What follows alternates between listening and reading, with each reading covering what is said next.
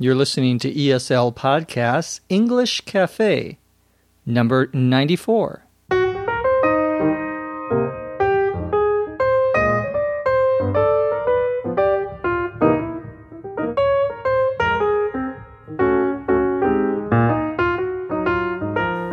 This is ESL Podcasts English Cafe, episode 94.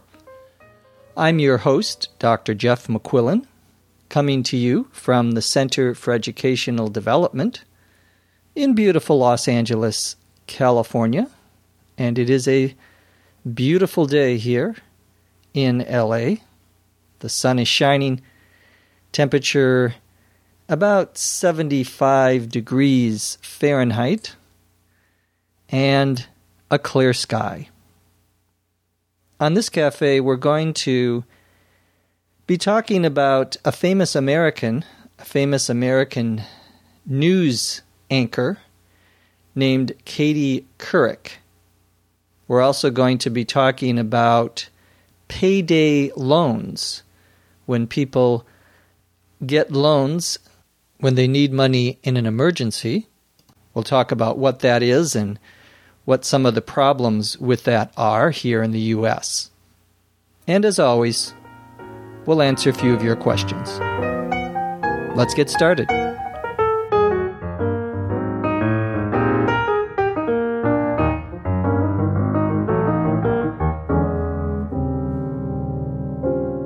Remember to visit our website at eslpod.com and download a learning guide for this episode.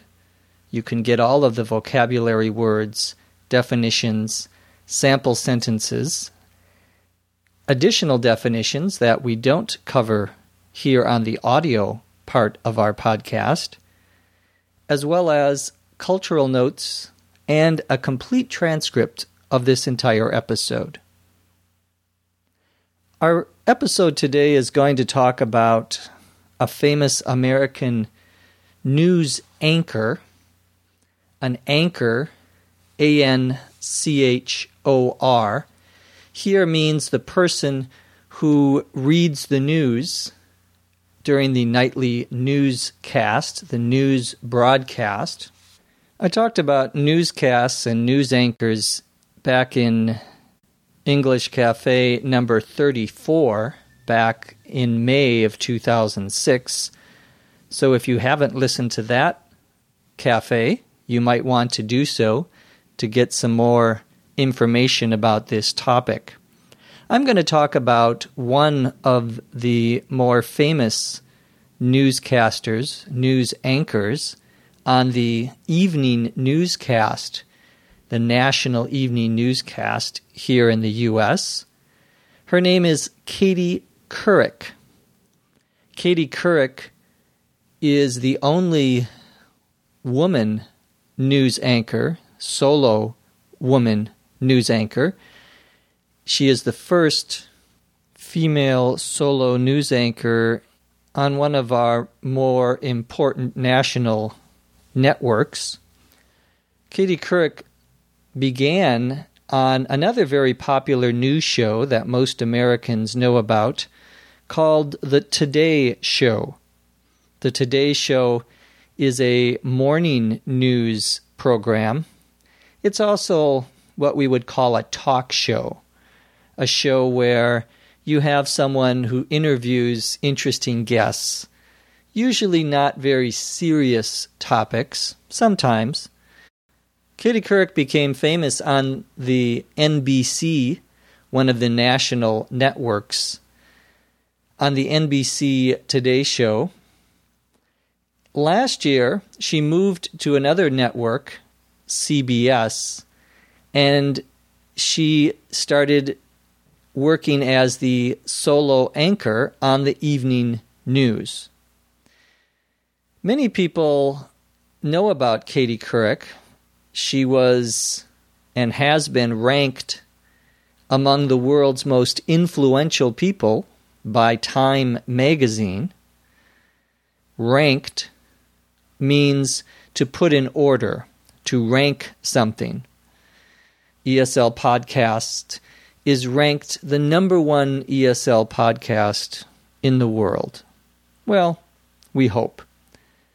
Katie Couric is and has been ranked among the most influential people in the U.S.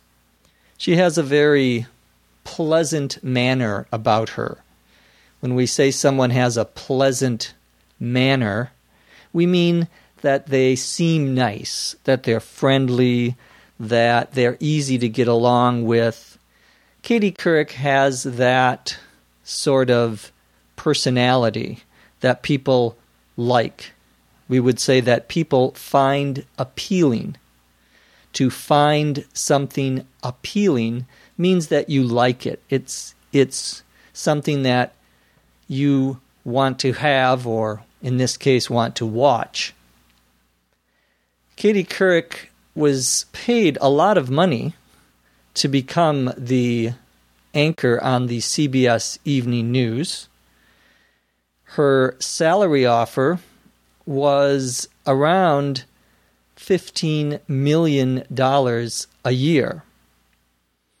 A salary offer is what a company says it will pay you before you take the job, and you say yes, you accept the offer. She accepted the offer. Some people have criticized Katie Couric because they don't think she has enough experience working as a newscaster.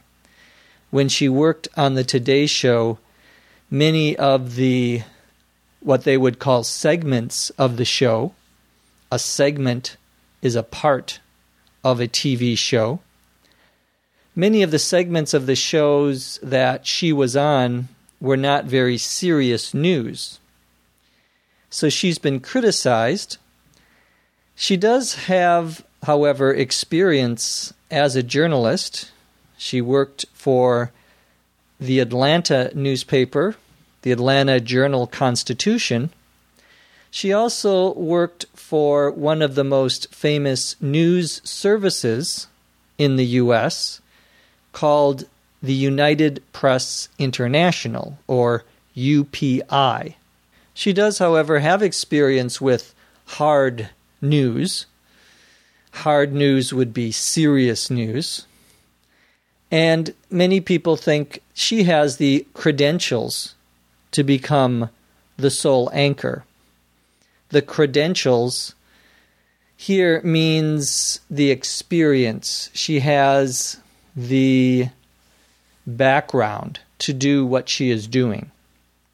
We often use the word credentials when we are talking about a license or an educational degree. For example, to become a teacher in most U.S. states, you need to get a teaching credential. You have to go to school and get a license to teach in the public schools in the US. Here, credentials means mostly the background, the experience, the education of Katie Couric. Unfortunately for CBS News, they have not been able to take advantage of Katie Couric's talents. At least they have not been able to get more people to watch their newscast.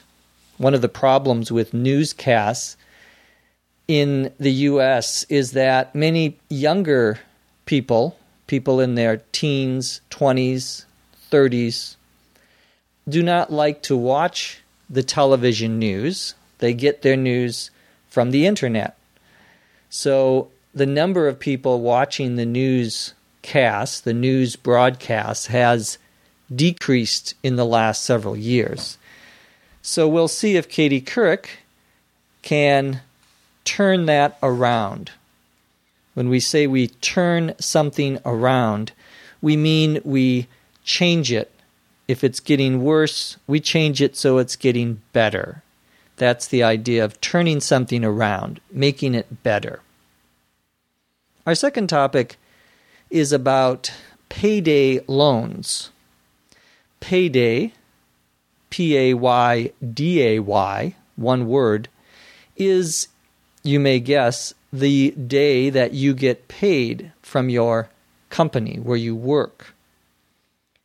However, there are many poorer Americans who need money before they get paid, and so they take out, they get, they take out a loan.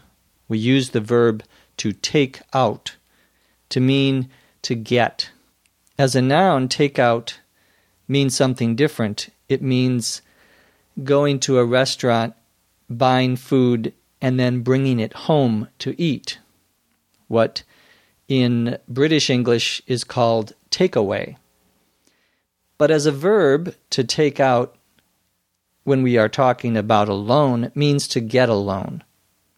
Now, what happens is people who need money but have what we would call bad credit go to one of these places that gives loans. People with bad credit are people who have problems paying their bills. They may have been late in paying their credit card bills. They may have had problems with a house or a car, not paying their loan correctly on time. These are people with bad credit. Well, a bank does not want to lend, give money to someone with bad credit. So there are new companies that have what we would call storefront offices that will lend money to people with bad credit. A storefront office is like a store in a mall where you would go. It's not a separate building, it's usually part of a number of other stores. These are places where you can walk in and get a loan, usually a short term loan. The typical payday loan is a two week or four week loan. The reason these new companies, these storefront payday loan companies, will lend you money is because you are promising them, you are giving them permission to take and sell something that is yours if you don't pay back the loan. We call this collateral. When you take out a loan, the bank or whoever is giving you the money will often ask for collateral. C O L L A T E R A L. Collateral is like an insurance policy for the bank. If you have a house and you want money, you can borrow against your house using your house as collateral. So if you don't pay the loan back, the bank can come and take your house. To borrow against something means to use a car, a house, something valuable as collateral, as something that you will give the bank or the company if you don't pay your loan back. The problem with these payday loans is that they have a very high interest rate, extremely high interest rate. The interest rate is what the company charges you, it's the price you pay for the loan. These loans are small, usually less than $1,000, sometimes as little as 100 or $200, and therefore a short time, what we would call a short term, T E R M. Term is just another word in this case for time. So a two week time period, a two week term. Even though they are short term, they can have very high interest rates. In fact, the interest rate can be as high as 300 to 800 percent if you consider it by the year. So, for example, you could take out a $100 loan, and in two weeks' time, you have to pay the loan back plus, say, $20. Well, that's a 20% loan, a 20% interest rate for just two weeks. But if you aren't able to pay the loan back in two weeks, the amount you will have to pay will keep increasing $40 in one month, $80 in two months, and so forth. If you keep adding that $20 every two weeks, you will end up with a very high interest rate. By comparison, if you have a credit card, a Visa or a MasterCard, you'll probably be paying 18 to 20% a year on the money that you get from your credit card. These companies are charging interest rates of up to 800%. So it's a very big difference. Many people have said that it should be illegal to charge such high interest. Some people have called it predatory. The adjective predatory, P R E D A T O R Y, comes from predator. A predator is someone who, or some animal, that feeds on, that eats other animals. But we use the term more generally to mean someone who takes advantage of another person. To take advantage of means to use your power over someone to do something often not very nice. That would be a predator. So, predatory lending practices, when these companies charge so much interest, have been criticized by many people. Unfortunately, for many poor Americans, this is the only way for them to get emergency money. If they need money before their next payday, they often have to take these payday loans, these short term loans from these companies, because they don't have good credit and they won't find a bank that will lend them the money. Now let's answer a few of your questions.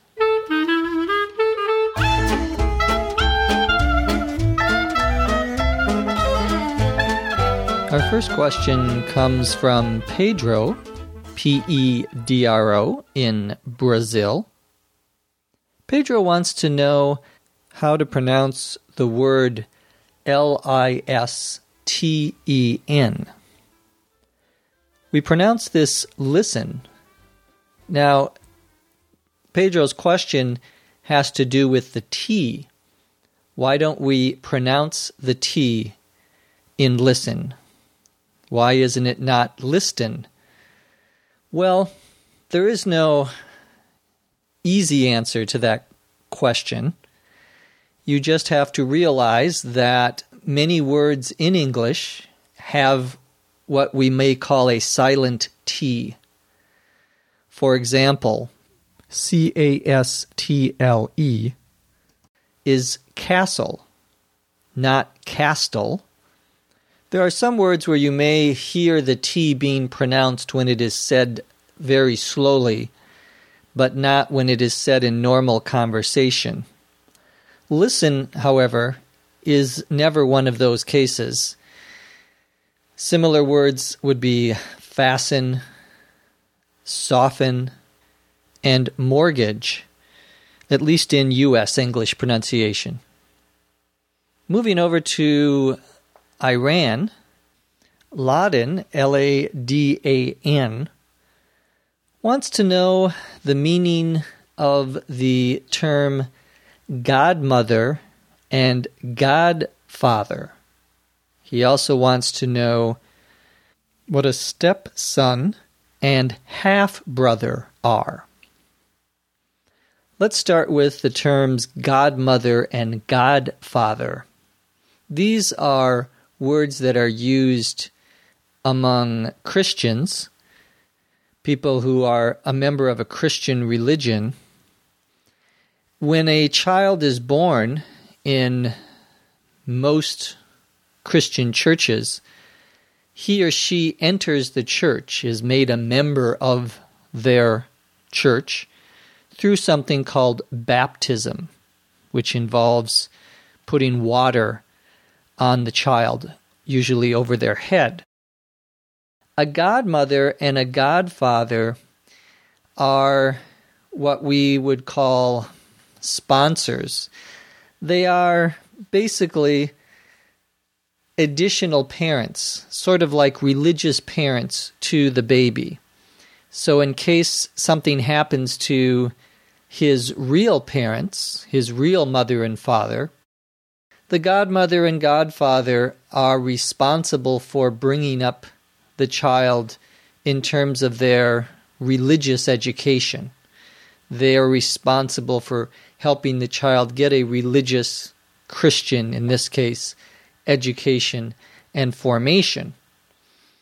Most often, of course, the parents don't die, and so the godparents are usually just there for the day of the baptism. It's considered an honor to be asked to be a godparent. Godparents are often good friends of the family. They could be other relatives, other brothers and sisters. They could be neighbors. That's the meaning of godfather and godmother. A step brother is somewhat different. A stepbrother or stepsister is when you have two people whose parents get married. So, for example, you have a man and a woman get married, and they have a son. And then the man, the husband, dies in an accident. The woman marries again to a man who already has a son. The two sons would be step brothers. They don't have any biological parents in common. They have different mothers and fathers, but they are related to each other because their mother or father is married to the mother or father of the other boy. The father, the second husband, would then call his wife's son his stepson, and if it were a girl, it would be a stepdaughter. Similarly, the woman would call her second husband's son her stepson. Now it gets more complicated. Let's say that this new couple, the woman and her second husband, have a third child together, another son. This third child would be the half brother to the other two boys because he shares one biological parent with each. So, stepbrothers and stepsisters are related only through marriage because one of their parents has married again to someone who already had a son or daughter. Half brothers and half sisters share either a biological mother or father. Ladan also wants to know what happens when parents adopt a child who is not from either of them, what that child is called. We would refer to that child as the adoptive child. The parent would be the adoptive parent. The biological parents would be called the birth parents. If you have a question for the English Cafe, you can email us. Our email address is eslpod at eslpod.com. From Los Angeles, California, I'm Jeff McQuillan.